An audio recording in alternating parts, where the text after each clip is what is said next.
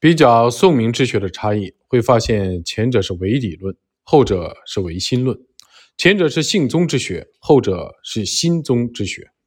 若单从心学来看，明初的心学是始于吴语弼的高徒陈宪章。《明史·儒林传》中，在序里面将明初诸儒都视作朱熹弟子的支流和余脉，直到陈宪章和王阳明，学术才开始出现分流。但是，朱子学在明初已经呈现出重视内心的倾向。明初的宋濂和王一，以及稍后一点的薛轩和胡居仁，都是著名的朱子学者。但从其学说中可以看出，他们的思想已经出现了转向心学的倾向。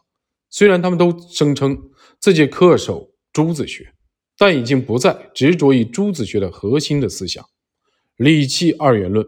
也不再追求朱子学主张的纤细分析和博闻广识，他们开始重视新的存养，出现一元论的倾向。从明初开始，朱子学逐渐倾向于陆学，但真正确立新学思想的是陈宪章。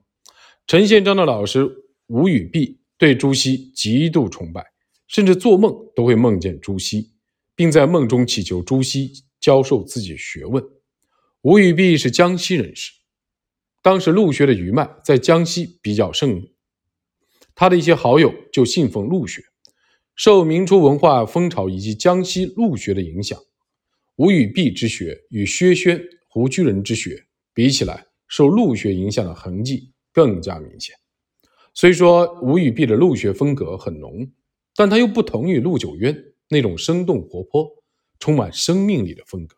而是更接近陆九渊的弟子杨戬的风格。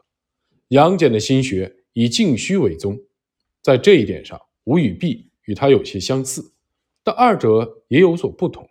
例如，吴与弼追求艰苦的反省克己，对神明要有敬畏之心，皈依神明以求心安；而杨戬则不主张这些。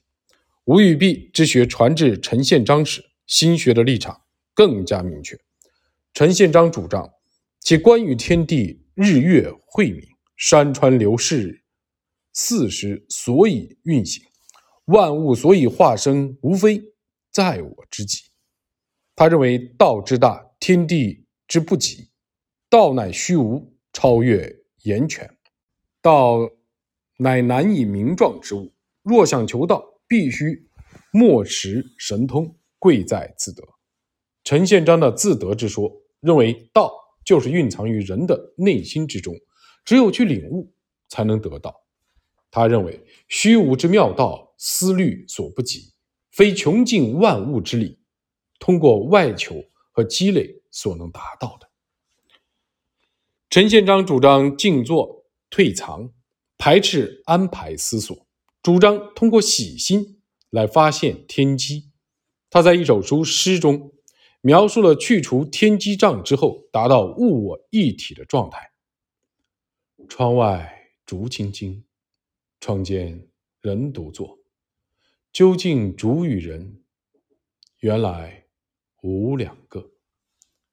陈宪章理解的天机，其实就是自由自在的生机，是无与有、动与静的枢纽，依托于心而存在。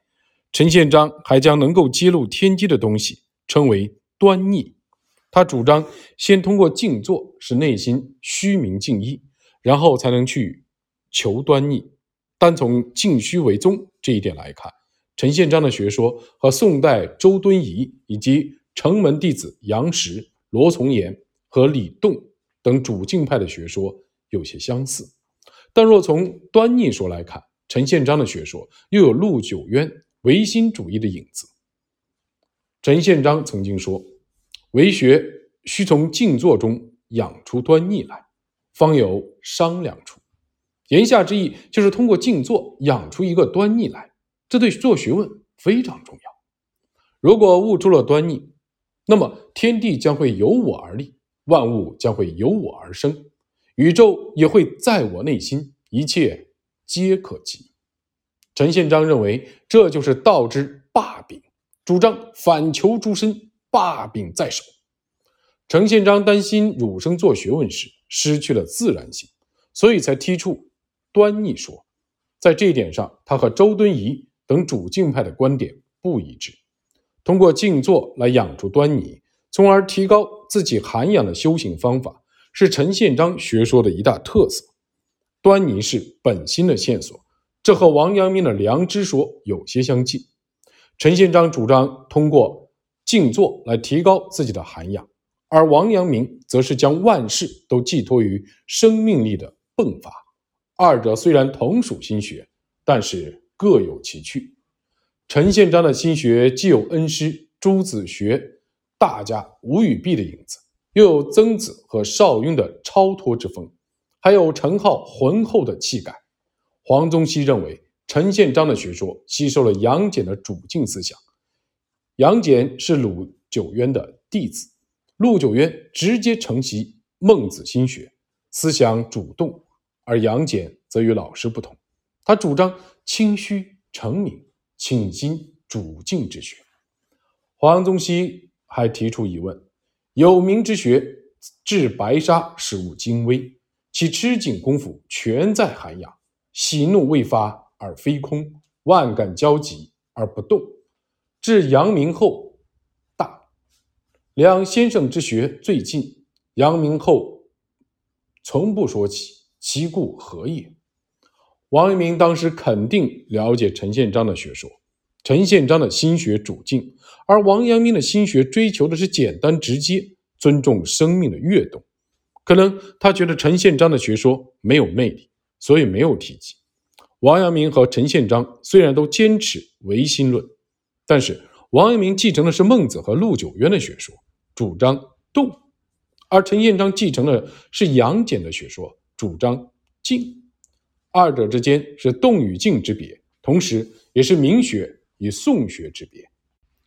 在阳明学和陆学之间起到媒介作用的是娄亮之学，而不是陈宪章之学。娄亮少时有志于圣学，便求名师于四方，但最终也没能求得。他认为当时的儒生都是率举子学，非身心学。后来听说了吴语弼的名声。就前往临川听他讲学，最终拜他为师。娄亮天性聪明豪迈，不屑于事物，但后来对一些琐碎的小事也能恭行。四十三岁时，娄亮出任成都训导，但不久就辞职返乡。返乡之后，以校正乡里风俗为己任，专心教授学子，著书立说。据说娄亮当时事无巨细都会加以小谕进戒，时不时的得罪一些人。娄亮著有《日录》四十卷，《三礼丁鄂》四十卷，《诸儒附会》十三篇和《春秋本义》十二篇。但遗憾的是，他的所有的著作都散遗不见，今人对他的学说无从了解。吴语弼对娄亮的学说也给予了高度的评价。娄亮主张居静存养，他认为易中的何思何虑和孟子中的勿助勿忘是居静之要旨，收心放心为居静之门。娄亮的学说以静修为本，主张做学问的自然性，与陈宪章的主静之学存在一些差异。胡居仁对师出同门的陈宪章和娄亮都曾进行过批判，认为他们二人都陷入了异端。胡居仁批评他们说：“娄克真说他非陆子之比，陆子不穷理，他却肯穷理；功夫不读书，他勤读书。以余观之，他亦不是穷理，他读书只是将圣贤言语来护己见，未尝虚心求圣贤旨意，舍己。”以从之也。娄克真见搬木之人得法，便说他是道，此与运水搬柴相似。只知觉运动为性，故如此说。夫道故无所不不在，必其合乎义理而无私，乃可为道。其搬木者所能。据此可以看出，娄亮穷理重在用心。心之妙用，可治理现。胡居仁批判他陷入了禅学，其原因正在于此。总而言之，楼亮之学深受吴与弼学风的影响，其中充满了陆学的元素，无怪乎黄宗羲会说：“姚江之学，一宅为发端也。”王阳明出生八年前，薛轩去世；王阳明出生三年前，吴与弼去世；王阳明十三岁时，胡居仁去世；王阳明二十岁时，即拜谒娄亮两年之后，娄亮去世；王阳明二十九岁时，陈宪章去世。王阳明拜谒刘娄亮时，娄亮。有没有向他提起以上几位，我们无从得知。但他应该向王阳明介绍过自己的恩师吴与弼以及自己的同门师兄弟。王阳明没有见过陈宪章，但对他的学风性行应该还是有所耳闻的。可以说，在明初儒学中，吴与弼和娄亮的学风与王阳明的学风还是有一定的联系的。以上用了较大的篇幅来介绍宋、元和明的儒学，希望大家不要介意，因为这些将有利于我们更好的去理解阳明学的精髓。